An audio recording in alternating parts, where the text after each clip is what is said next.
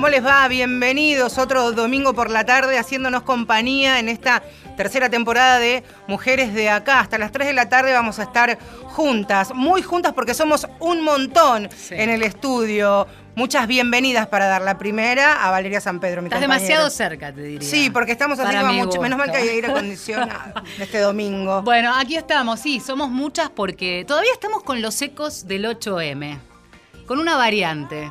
El año pasado hicimos en este programa, en Mujeres de Acá, la nueva generación de feministas era la consigna. Y la segunda consigna era las sub 30, pero fuimos por más. Fuimos por más porque, claro, y el ojo afilado, porque tiene que ver con nuestro trabajo, nos llevamos una grata, hermosa y conmovedora sorpresa el 8 de marzo pasado, porque fueron sin lugar a dudas las protagonistas, el combustible, quienes traccionaron esta histórica marcha de donde fuimos parte, cerca de medio millón de personas, y hablamos de las nuevas feministas, pero son sub-20, cada vez más pibas, más jóvenes. O sea, pibas de secundario, pibas que están organizadas, movilizadas, que salen a la calle. Hubo postales hermosas que ya describimos la semana pasada, pero muchas de ellas eh, tenían también esas fotos a pibas que, por ejemplo, marchaban con sus madres. O incluso hemos visto hasta tres generaciones en alguna postal que quedó retratada y subida a las redes sociales. Por eso es que este domingo hemos decidido, como siempre, de manera arbitraria, porque de eso se trata un programa feminista, ser arbitrarias en lo que más podamos, hablar de ellas y hablar con ellas y escucharlas que son las feministas sub-20. Una de ellas, y cuando hablamos de ella, hablamos en representación de todo un colectivo de estas pibas que también nos representan. Malena Briones tiene 18 años, es parte de- del alumnado de la Escuela de Bellas Artes Rogelio Irurtia, del barrio del Parque Avellaneda, y por supuesto es parte del Centro de Estudiantes. Así que, Malena, muchas gracias por, por estar este domingo a la tarde aquí. Hola, gracias por, por invitarme. La lista es larga y sigue con Juanita Pedroso, 17 años, quinto año de la escuela Julio Cortázar, desde Flores. Llega, ¿cómo está Juanita? ¿Qué tal? ¿Cómo están? Un gusto estar acá.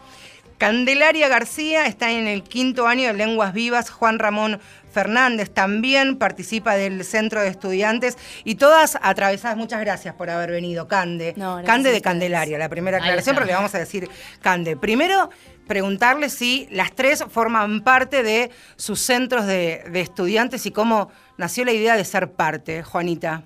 Bueno, ¿qué tal? Buenas tardes. Eh, sí, yo por lo menos y mis compañeras acá que me acompañan eh, también formamos parte y somos, eh, digamos, motor eh, de lo que viene siendo la lucha feminista dentro de nuestros colegios. ¿Cómo se cuela la lucha feminista cuando eh, el tema, el lugar es el ámbito educativo? Es decir, de centros de estudiantes se ha hablado y normalmente incluye a pibes porque son los representantes de sus propias escuelas, de sus cursos. Ahora, el tema feminismo se coló muy fuerte en los centros de estudiantes. Sí, por lo menos en el Cortázar fue algo que principalmente resonó muy fuerte con el primer Ni Una Menos. Con el primer Ni Una Menos como que caí- caímos eh, todos y todas de boca de que de verdad estaba sucediendo algo bastante fuerte e impactante y era que la mujer eh, estaba sufriendo en todos los ámbitos y se veía perjudicada todo el tiempo. Eh, y la, la muestra más vil de eso era que nos estaban matando y que nos están matando. Este, y bueno, después empezamos a ver y recorrer los pasillos y hablar este, entre nosotras y ver, bueno, cómo nos afecta acá el patriarcado, qué, qué es lo que pasa, y encontramos el famoso código de vestimenta dentro de los colegios. Ya vamos ¿Cómo a hablar de claro, eso, ya vamos porque, a hablar. porque después de, de ese sentirse y apropiarse ese ni una menos de 2015, porque esa era la idea, después llevarlo al, al terreno, al día a día, en este caso a la escuela, y seguramente habrá sido lo propio en las casas y darse cuenta que las violencias imperceptibles y cotidianas estaban instaladas. ¿Qué pasó eh, con ustedes? Bueno, en, la Escuela de Bellas Artes Rogelio Irurtia, más allá de que sí, el Ni Una Menos fue algo que movilizó bastante al colegio eh, y que el código de vestimenta fue una de las primeras problemáticas por lo cual nos empezamos a movilizar, empezamos a encontrar como cada vez más problemas que iban sufriendo nuestras propias compañeras. El año pasado, dentro de mi colegio, surgieron tres denuncias por abusos y violaciones, lo cual fomentó a eh, el armado de las comisiones de género, el organizarnos, el impulsar un protocolo contra la violencia de género para todos los colegios que hoy día es No lo tenían hasta ahora, no lo tenían hasta ese momento. No, no, No lo lo teníamos, tenemos. todavía no lo No tenemos. Eh, sigue siendo una lucha que vamos a llevar a cabo este año y esperemos que lo consigamos este año también. Eh, pero también la implementación real de la ley de educación sexual integral, que es una ley que está vigente del 2006 y sigue sin cumplirse. Hay colegios donde todavía sigue habiendo educación religiosa es una de las cosas que pegaron más fuertemente dentro de los colegios y el movimiento secundario. Me da la sensación de que vamos a hablar de todo esto de a poco porque son muchos los temas. Eh, ya vamos a volver sobre el tema de los abusos, de cómo se trabaja, de qué pasa con los docentes y las responsabilidades. Eh, retomo con Cande, eh, en el caso de lenguas, pero la pregunta vincula a lo que preguntaba Marce antes. ¿Fuiste al Ni Una Menos 2015? déjenme recordar, la verdad que no me acuerdo mucho. Eh, me parece que no, no fui. Tenías 13. Eh, sí, yo tenía 13. claro. Sí, eh, pero bueno, la realidad es que en ese momento, en el Lenguas, el movimiento feminista recién estaba comenzando. bueno, yo en ese momento no participaba muy fuertemente de lo que era el centro de estudiantes ni de las comisiones de género. Eh, pero si bien estaba interesada. Entonces a partir de ahí fue cuando empezaron todo el movimiento en base a lo que era la reforma del código de vestimenta, eh, a los comentarios machistas de diferentes profesores y de nuestros eh, compañeros, y a partir de eso me empecé a impulsar mucho más en lo que es el movimiento. Evidentemente fue un cambio, un antes y un después para esta generación, digo, decíamos antes la sub-20, la movilización en la calle, revisar esa participación dentro de los colegios, que es el ámbito incluso político posible para un estudiante secundario. ¿Sentís que te cambió mucho la cabeza a partir de ese momento y, en este crecimiento que has experimentado estos años? Sí, eh, evidentemente me cambió la cabeza, tomando en cuenta que yo fui en la primaria, bueno, un colegio eh, privado, les comentaba, y, entrar a un colegio secundario público en el que el centro de estudiantes impulsara una lucha completamente nueva para mí, eh, fue un cambio completo y la ideología fue digamos, cambiando en proceso. La verdad que hay muchas cosas que yo comentaba eh, hace mucho tiempo que ahora me doy cuenta que no puede ser. Es más, bueno, les voy a contar una anécdota. Una vez estaba caminando yo en la calle con mi mamá y un señor le dijo, como que le chifló a mi mamá y mi mamá me dijo, ay, por Dios, está loco. Y yo le dije, pero ¿por qué mamá? Si te dijo algo lindo. Fue eh, terrible y yo ahora me acuerdo de ese momento, fue muy clave, digamos, para mí, que, que bueno, ahora me doy cuenta de cómo lo he naturalizado yo a los ocho años. Así que sí. Eh, hablábamos antes de, empezar el programa y cuando nos, encontramos afuera en la puerta de la radio y quería, y ahora que, nombraste a tu mamá, que tú, eh, los padres o quienes estén a cargo de la crianza de ustedes deben tener entre 40, 42, 43 años, casi la edad que tenemos Vale y yo, y por eso me parecía interesante cómo se habla una vez que uno sale de la escuela, seguramente movilizada, con mucha información, empoderada, esa palabra que, que se está utilizando tanto en los últimos años, llegás a casa y en este intercambio con tus viejos, ¿con qué te quedás? ¿Qué recibís? ¿Cuándo me decís que no venís de una familia este, de militancia? Eh, bueno, la verdad que mi familia sí apoya eh, los movimientos que se van generando, eh, progresistas, digamos. Eh, lo que sí es que claramente veo una diferencia entre lo que es el ámbito escolar educativo en el que yo me, relaciono constantemente con mis compañeros militantes y al llegar a mi casa me encuentro tal vez con una mamá o un papá que eh, tuvieron otra educación y tuvieron otro tipo de militancia. Eh, la verdad que se generan debates muy buenos, a veces es un poco choqueante los intercambios, pero pero generalmente me encuentro satisfecha, digamos, con los resultados de los debates. Vamos a eh, primero habilitar las vías de comunicación si lo desean. Pueden hacerlo a arroba mujeres870, que es nuestro Twitter, o mujeres870 arroba gmail.com. Vamos a escuchar otras voces también a lo largo de esta tarde. Eh, también queríamos saludar a quien tenemos calladita en el estudio, pero que quería venir y la encontramos en la movilización, que es Paula. Paula García, gracias. Para Paula García, que tiene el mismo nombre de una compañera. Claro, pero que no es, pero que es una, una joven de 18 años, ¿verdad? Este, que vino acá a presenciar el programa también. Y decíamos, otras voces y otras realidades de lo que pasa en el país, ¿no es cierto? Nosotras, y quiero contarle a las chicas que desde que comenzamos, este, Mujeres de Acá, que es nuestra tercera temporada, hay algo que de manera sistemática nos atraviesa, sea la temática que toquemos de que nos involucra a nosotras como, como mujeres, que tiene que ver la educación sexual integral. Sea la temática que, que toquemos, la ESI nos atraviesa y por supuesto cuando hablamos de ESI hablamos de una ley que fue votada, que fue sancionada, nunca reglamentada y que es una gran deuda de las gestiones que pasaron y por supuesto de la actual, porque también estamos atravesados por ya por el debate parlamentario para legalizar el aborto. Así que la ESI es un tema que nos preocupa a nosotros como adultos y los moviliza a ustedes como, como jóvenes, Juanita. Sí. Eh, no, bueno, por nosotros hace ya desde que se, esta ley se sancionó, eh, estamos en las calles constantemente porque vemos que no hay una inversión real dentro de, la educación eh, sexual que, debería implementarse en todos los colegios este, de forma transversal.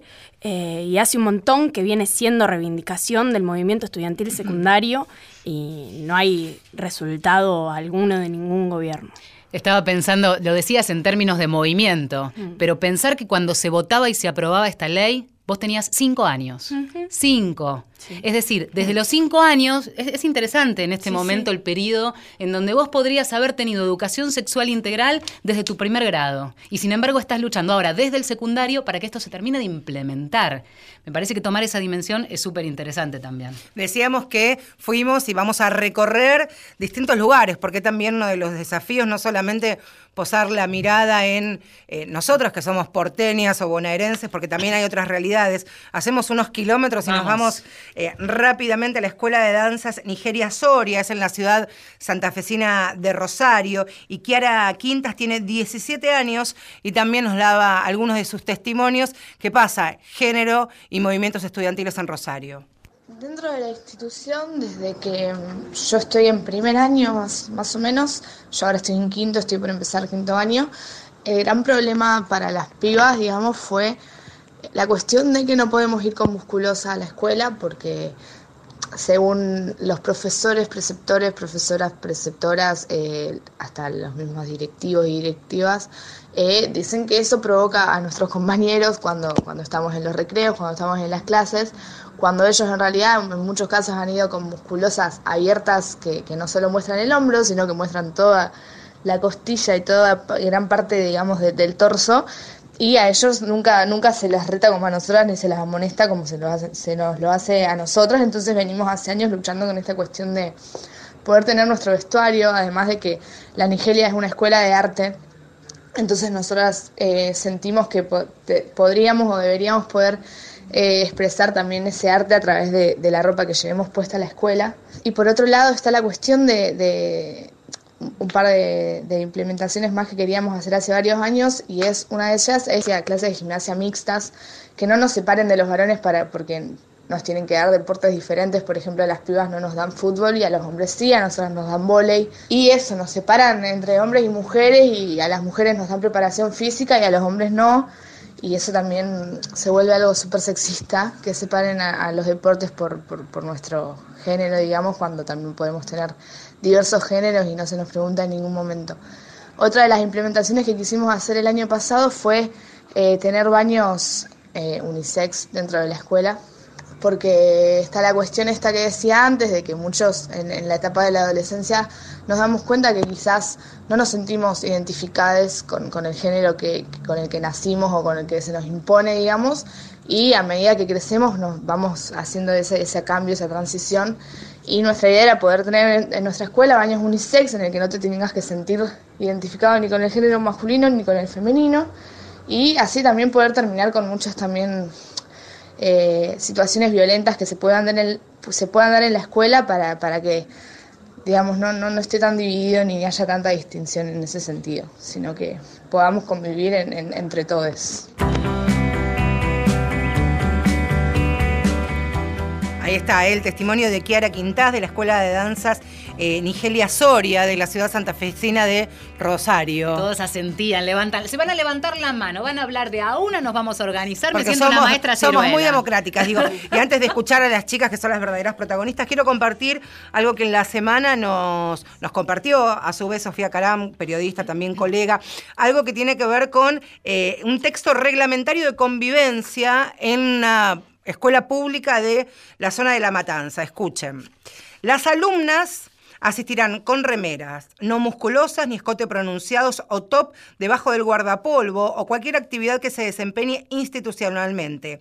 Esto no es una imposición, sino lo que se pretende es preservar, revalorizar el rol de la mujer y su femineidad, no solo en lo institucional, sino en lo social en general. La indumentaria finaliza que traen los alumnos deberán ser sin inscripciones o identificaciones políticas, deportivas o que identifiquen cualquier otro tema que puede generar un conflicto. ¿Cómo van vestidas ustedes al colegio? Les pregunto. ¿Cande?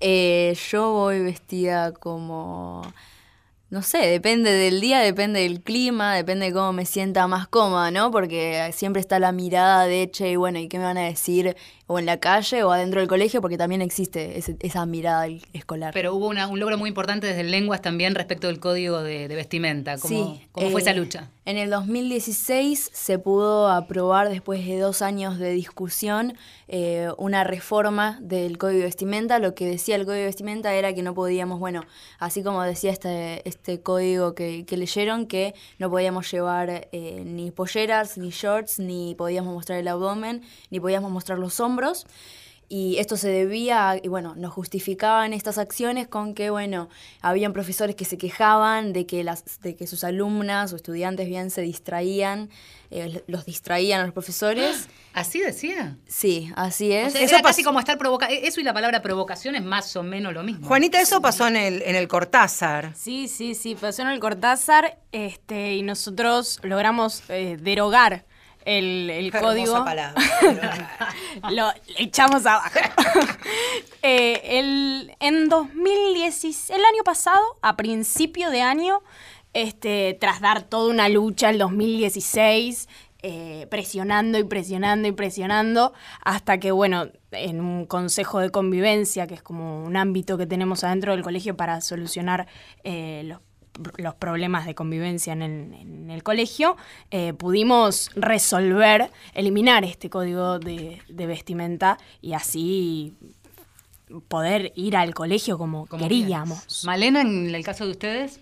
Y en, el, Irurtia todavía no pudimos cambiar ese código de vestimenta tan nefasto. De hecho, todavía sigue estando la visión de cómo tienen que vestir los hombres, cómo tienen que vestir las mujeres, lo cual es bastante estigmatizante tenemos compañeros y compañeras que no se identifican con ninguno de los géneros y quedan excluidos. Pero, hay, sanciones, por ejemplo, ¿Ha, habido algún caso de sanciones o es que no lo derogan pero casi que queda vetusto y no se usa? ¿O trata de aplicarse? Este año ya no se, no se está aplicando mucho, pero por ejemplo el año pasado, en el turno noche, pues es una escuela con tres jornadas, eh, cuando compañeras venían con un shortcito porque hacía 30 grados de calor, la jefa, la jefa de preceptores del turno noche las echaba. Las echaba del colegio, o les ponía una falta o llamaba a los padres y las madres para que la vengan a retirar.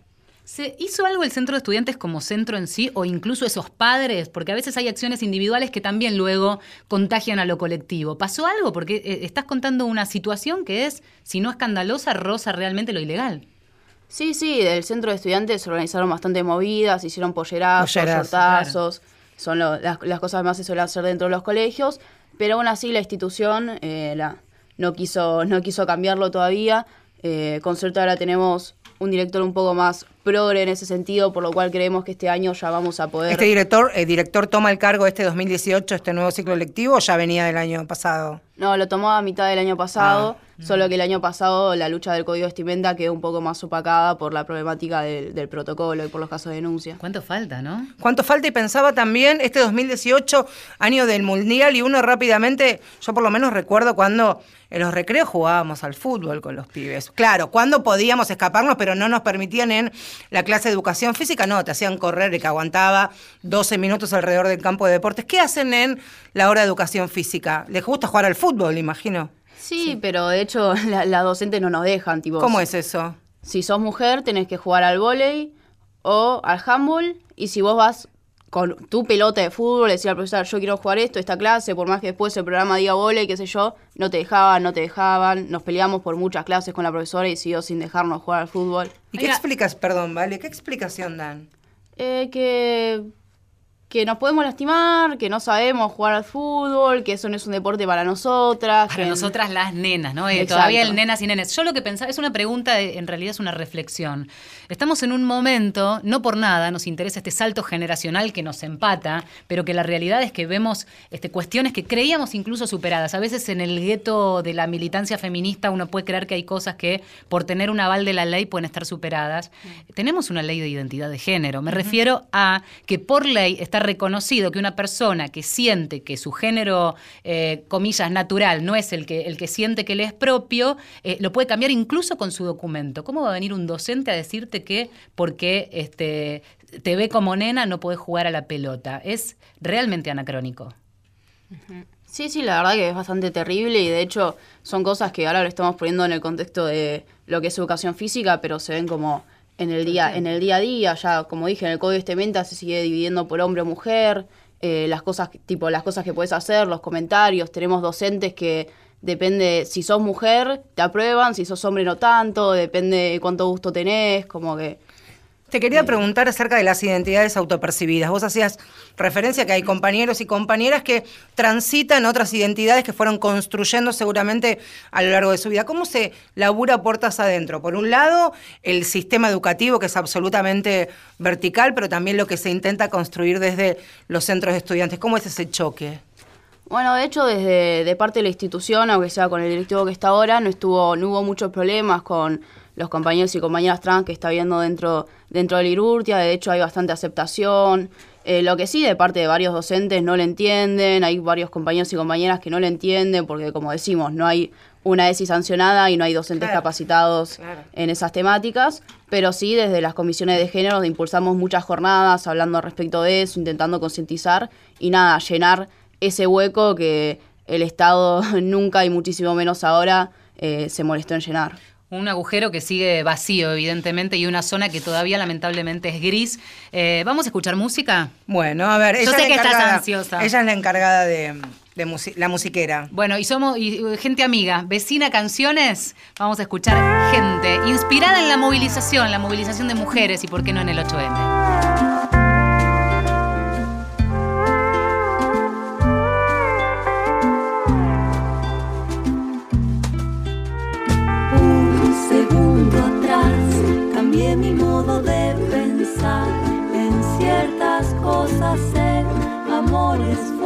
Y frágil en sus formas, sus infinitas formas.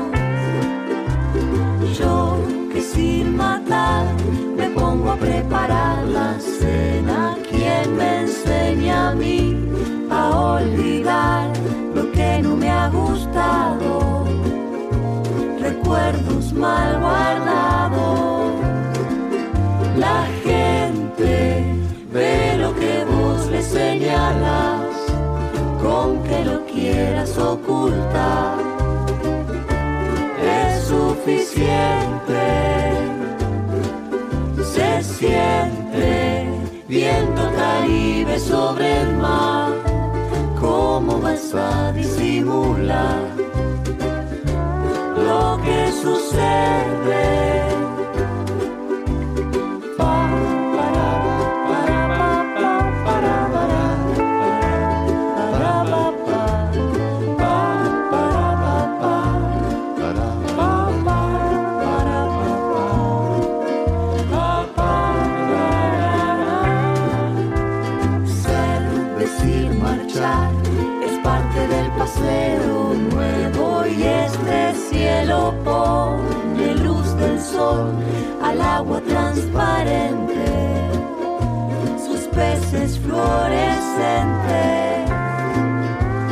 Que la vida es corta y ser mujer es parte buena de las cosas que van a cambiar. Tan pronto me despierte, tan pronto nos despierte. La gente Ve lo que vos le señalas,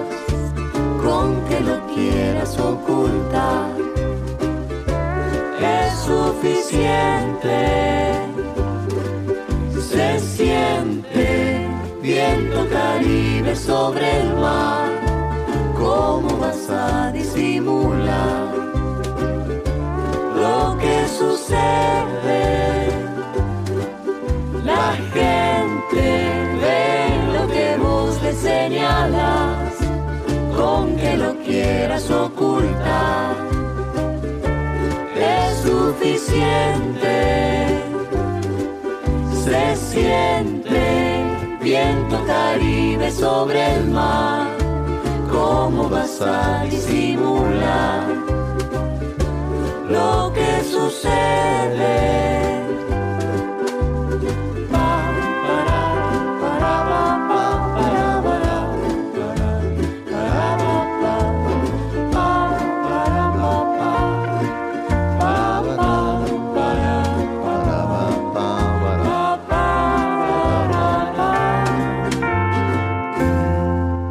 Marcela Ojeda y Valeria San Pedro. Mujeres de acá.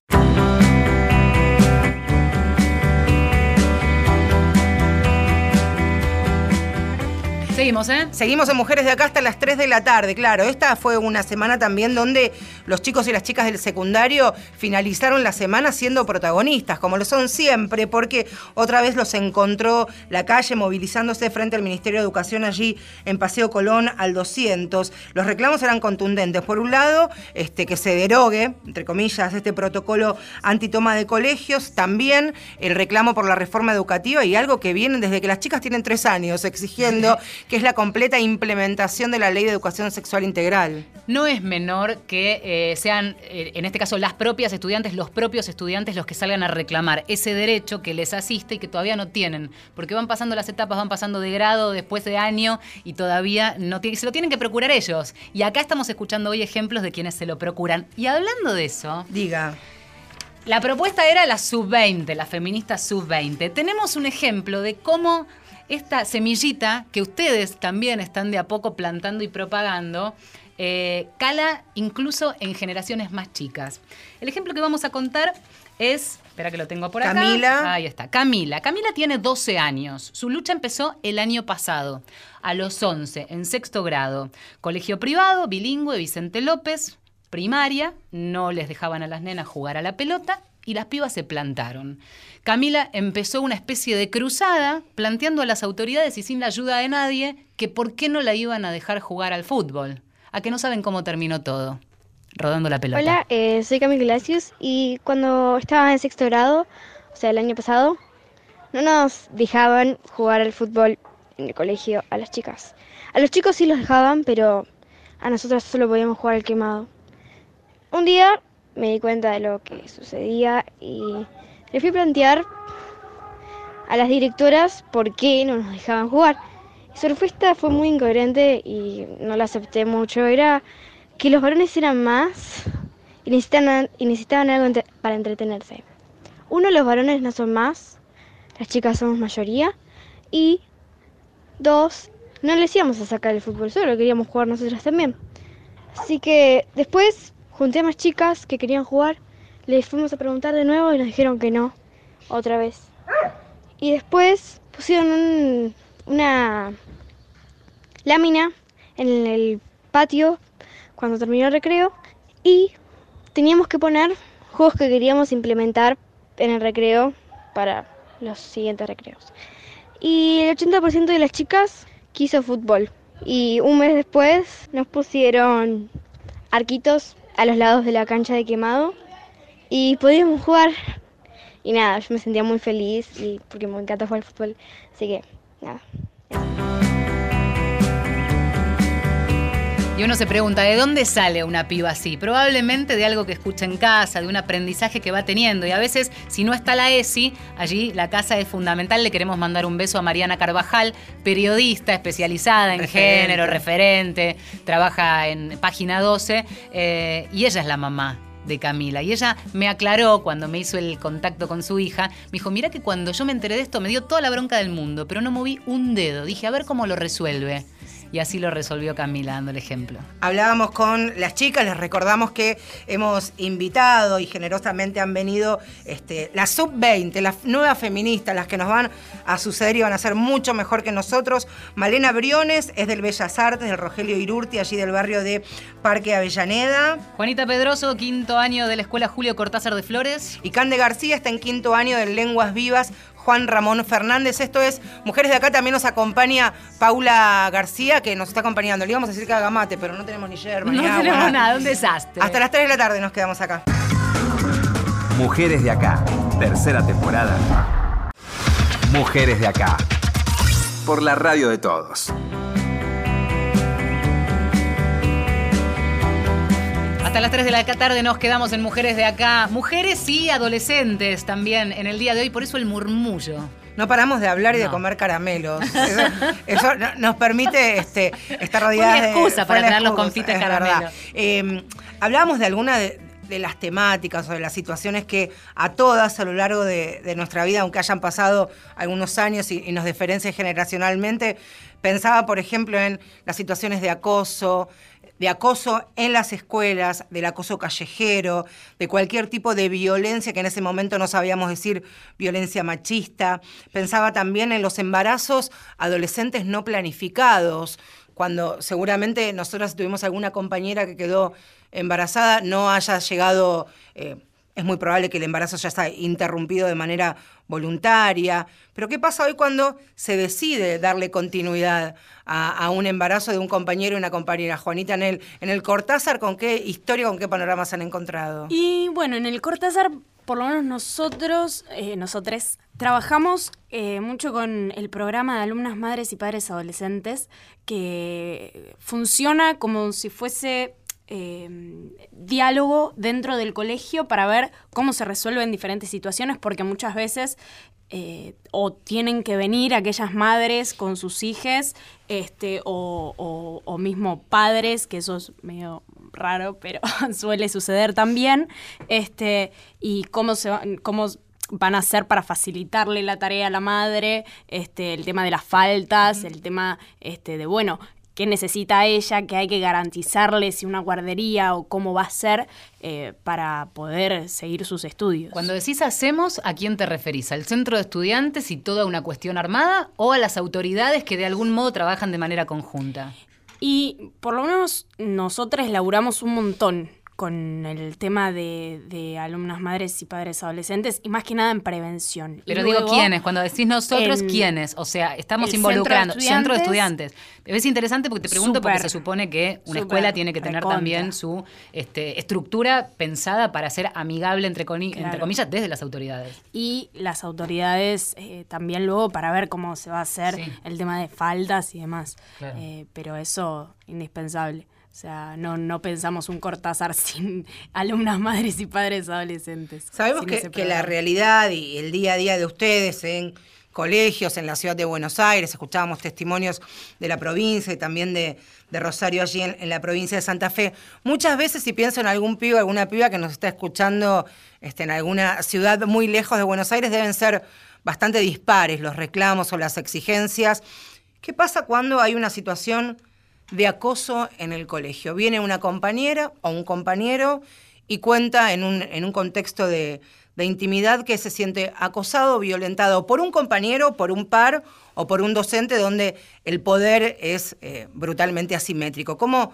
No hay protocolo, ya lo sabemos, por eso hace falta, pero ¿cómo accionan ustedes dentro del colegio, Cande?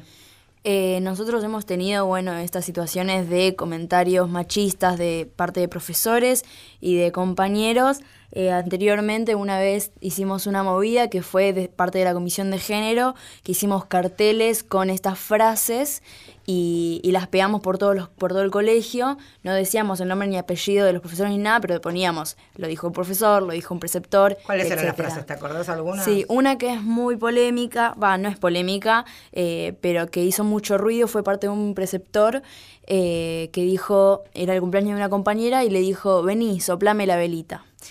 Y mm. eso la verdad que fue muy desagradable, ¿no?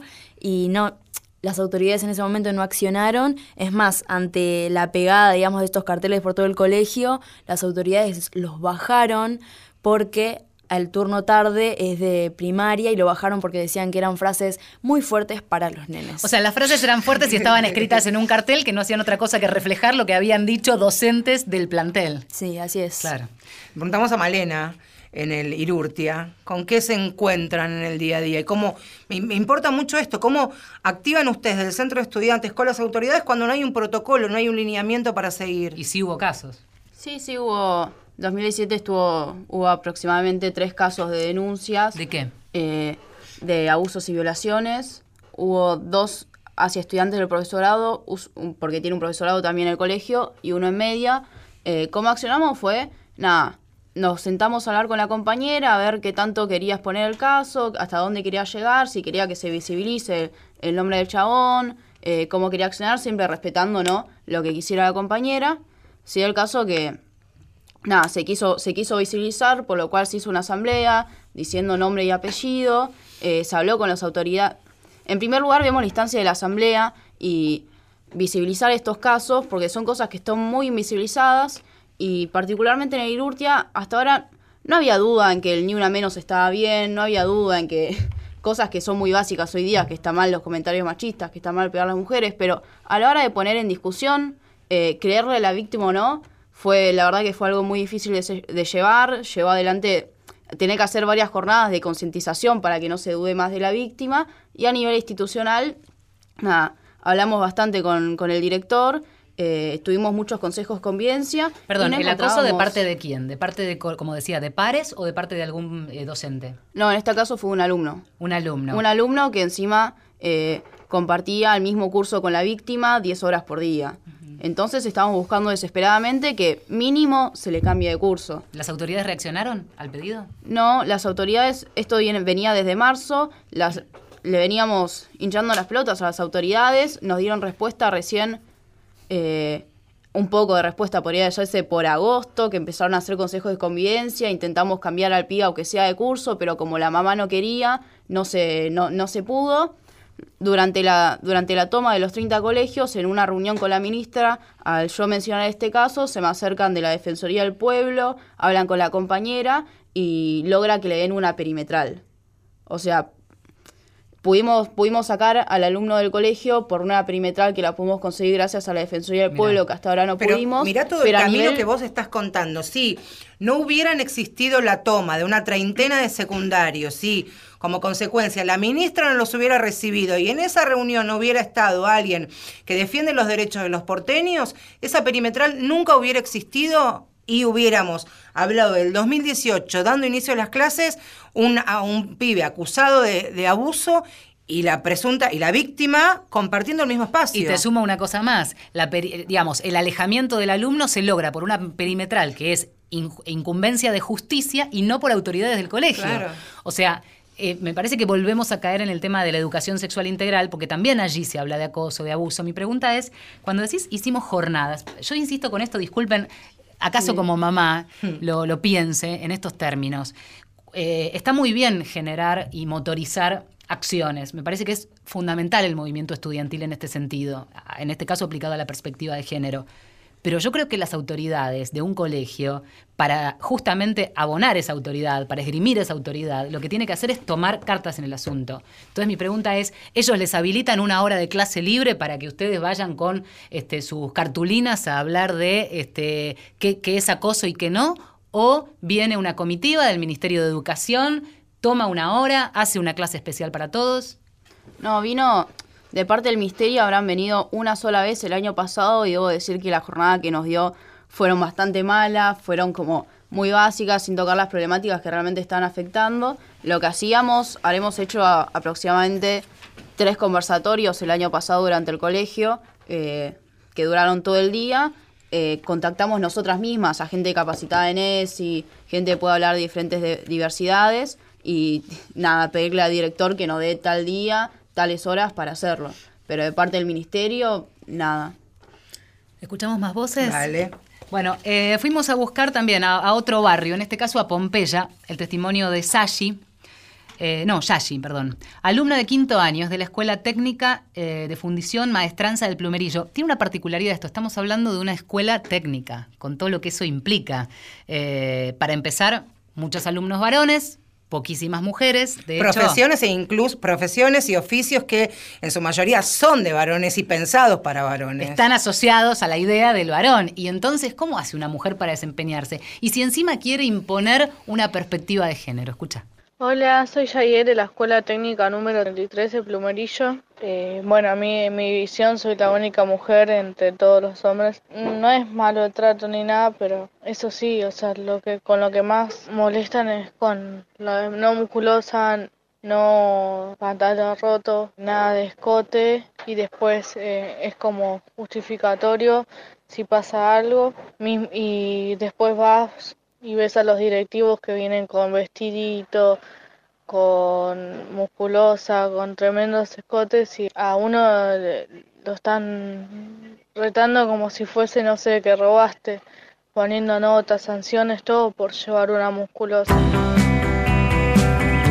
Circulan más o menos los mismos temas, la vestimenta, la preocupación, la educación sexual, pero a cada uno le afecta de manera distinta y a su vez y los iguala, ¿no? Y también mucho tiene que ver el lugar donde está ubicado el edificio del colegio, porque las problemáticas de los barrios, aunque uno pensase, bueno, ¿cuánta diferencia puede haber entre Flores, La Recoleta, Nueva Pompeya. Hay mucha diferencia porque las realidades socioculturales son bien dispares. No es lo mismo los lugares donde están señalizados fuertemente con graves denuncias que tienen que ver con trata, con fines de explotación sexual, con situaciones donde hay espacios verdes donde pueden ser un lugar donde las chicas puedan ser abusadas o acosadas en la vía pública. Podemos traducirlo en lo que pasa y esta realidad durísima en el barrio de Flores. Juanita, apelamos a eh, cómo es convivir con eso, aunque esos casos no afecten directamente al colegio, aunque puede que sí también, de qué manera se vive y cómo se trabaja sobre todo este tema. Mm.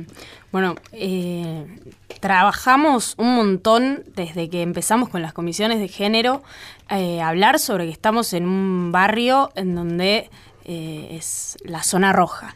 Eh, hay mucha prostitución y, y vemos que nada, o sea, no, no es desde afuera, sino que mismo adentro eh, pasan un montón de cosas que si bien afuera es acoso callejero, adentro es acoso dentro del colegio y, digamos, nos, atra- nos atraviesa, de, de todos modos nuestras compañeras salen a la calle cuando terminan el horario escolar y se encuentran con que el chabón de enfrente te está gritando y te está diciendo, morocha, qué hermosa que sos, que te rompo el orto. Perdón. Está bien.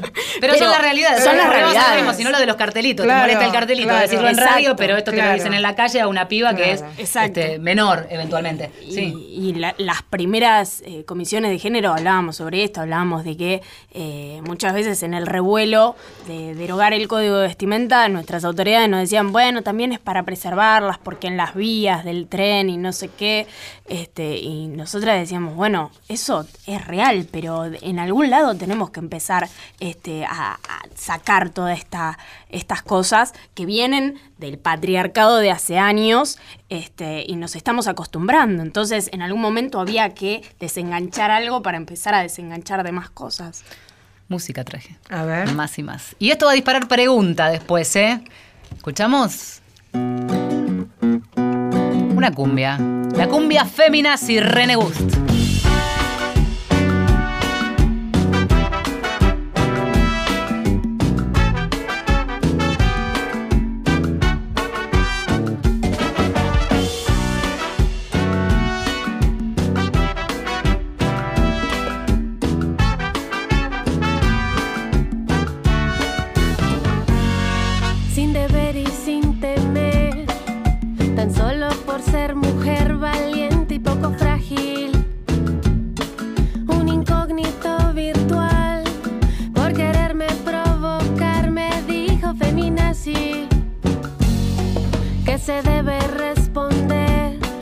Poco insulto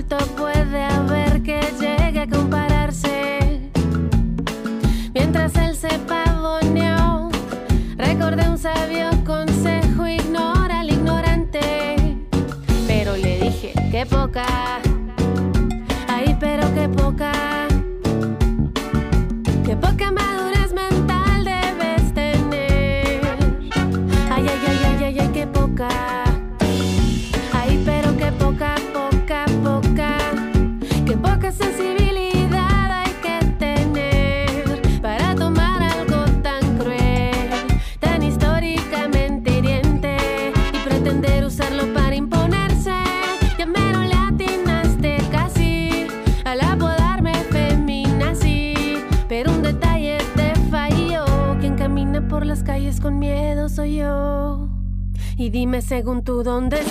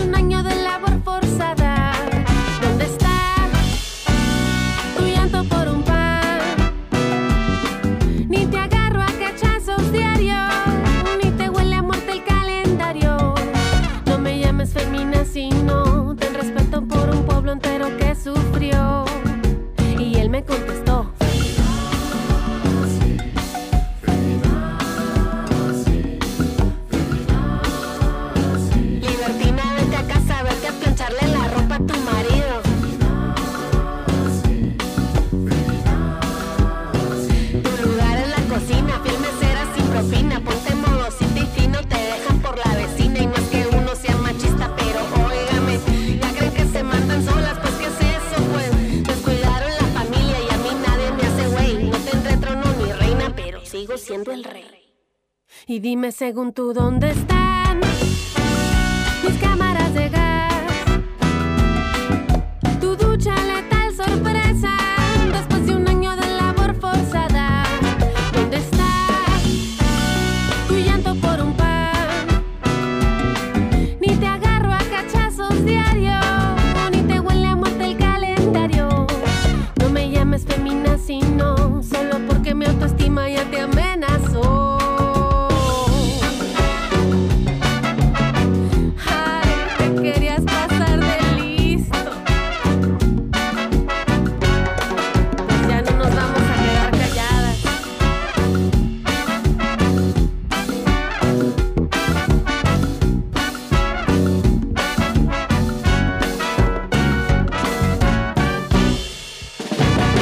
Domingo de Radio. Mujeres de acá.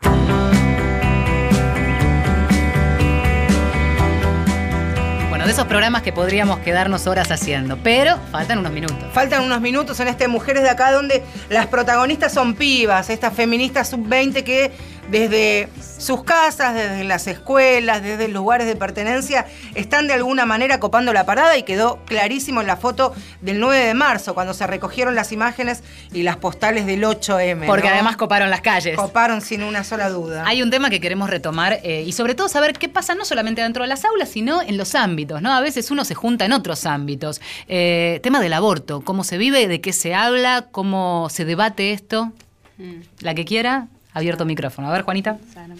Bueno, eh, Cortázar, difícil, este, y creo que en otros colegios exactamente la misma situación. Nosotros la única oportunidad que tuvimos para debatir realmente aborto y traer gente de la campaña por el derecho al aborto, laburando en conjunto con una docente del Cortázar, fue en la toma en época de toma. Eh, es, un- es algo, y me acuerdo que del conflicto del Pellegrini, que una vez este, hicieron una charla eh, sobre cómo abortar con pastillas y se armó un despelote, y de ahí las autoridades de los colegios como que restringían ese debate o, o restringían poder hablar sobre lo que es salud sexual. O sea que la toma de algún modo democratizó los contenidos. A mí lo que me interesa también es salir de las aulas, porque ustedes van a un boliche, porque se juntan en una plaza, porque se tienen amigas por fuera del colegio y en la edad esta cómo se vive ese debate me parece interesante también. A ver, Cande. Eh, sí, la verdad que sí. eh, la situación en lo que es el debate del aborto es muy complejo porque uno se encuentra con diferentes opiniones, bien desde lo que es el movimiento, o sea, y uno dice, bueno, pero a ver, si vos sos feminista no puedes estar en contra del aborto por lo que es la cuestión de es tu cuerpo, ¿no? Eh, pero bueno, nada, son diferentes las, las opiniones. ¿Hablas con tu mamá, por ejemplo, vos que me decías que este, es- ese debate también se lleva a casa, ese y otros? Digo, ¿se habla en casa o es un tema que todavía no, no pudiste, por ejemplo, incorporar? Sí, sí, se habla en casa. eh, la verdad que la- cuando yo obtuve, digamos, mi, mi pañuelito del aborto se lo mostré y estuvo muy contenta, por suerte. Eh, pero bueno, si bien es mi mamá que entiende esas problemáticas y entiende el movimiento, también tengo otros actores, digamos, familiares que no, Claro. que tal vez no concuerdan tanto. Y bueno, y es así mi lucha día a día en mi, col- en mi casa y en mi colegio. Bueno, de eso se trata, ¿no? Eso, eso. De la lucha diaria y cotidiana. Y hablábamos recién con, con las chicas que también pasa esto, que seguramente hay mucha gente que, compañeros que forman parte del centro de estudiantes o ya habrán egresado y que se sienten afín con las reivindicaciones, los reclamos y las interpelaciones de los centros de estudiantes, pero están otros que y otras que todavía no, que todavía no se sienten conquistados o abrazados. ¿Cómo, cómo se paran eso? Porque hay una mirada también expulsiva a veces. Eh, bueno, sí, sí, de hecho, eh, es algo, está bastante, está bastante presente, me parece, en todos los colegios, porque nada, hay que entender que estamos básicamente eh, debatiendo contra el pensamiento común, como que el feminismo, el aborto y todos estos debates que hoy, hoy estamos dando acá en la radio van totalmente en contra del pensamiento común y hegemónico. Entonces, se han saltado muchas posturas bastante agresivas dentro del colegio, nos han pintado cosas en los baños como feminazis. De hecho, aprovecho para comentar, eh, un, a dos días del 8 de marzo, que a- dos días tipo el 10, a la vuelta del colegio, un lugar donde las pibas y los pibes suelen que ranchar ahí un rato entre los entreturnos porque es lo que tienen cerca, hicieron pintadas que decían putas violadas, muerte Mirá. al trans, eh, ponían esvásticas también, nos dicen feminazis a veces en las asambleas. Digamos que con suerte después de muchos debates, muchas jornadas, de, de poder, por así decirle, conquistar a muchas más pibas dentro en el movimiento dentro del colegio, eh, son cosas que ya no están tan aceptadas, pero sí se vio bastante. Es que de eso se trata. Respondés a la pintada agresiva con información, con charlas, con conversación, con debate abierto, con micrófonos abiertos. Yo lamento decirles que está por sonar el timbre. Ya está, ¿no? Estamos para, para agarrarla. Iba a decir cartuchera. ¿Se usa la cartuchera? No, ya No, no. si vos tenés miles. Ah, yo sí, porque tuve problemas. En la edad de ustedes no tuve. Bueno, sí tuve centro de estudiantes, pero no importa. Eso será- lo charlamos Eso será otro tema. Este, agradecerles mucho. Vamos a, a recordar y a levantar el volumen de, de estos nombres. Malena Briones, 18 años.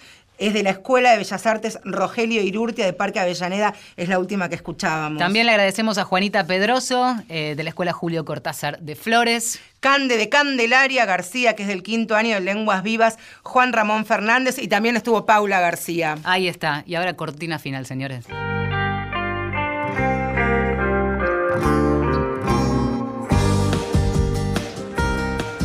Iba a decir, y ahora los grandes, los adultos mayores, que somos todo el resto. La cuarta edad, que ya estamos a la tercera.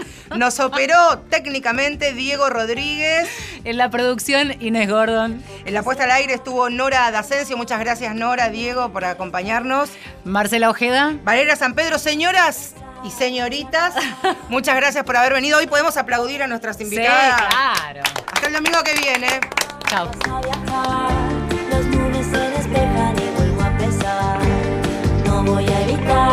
Evitar el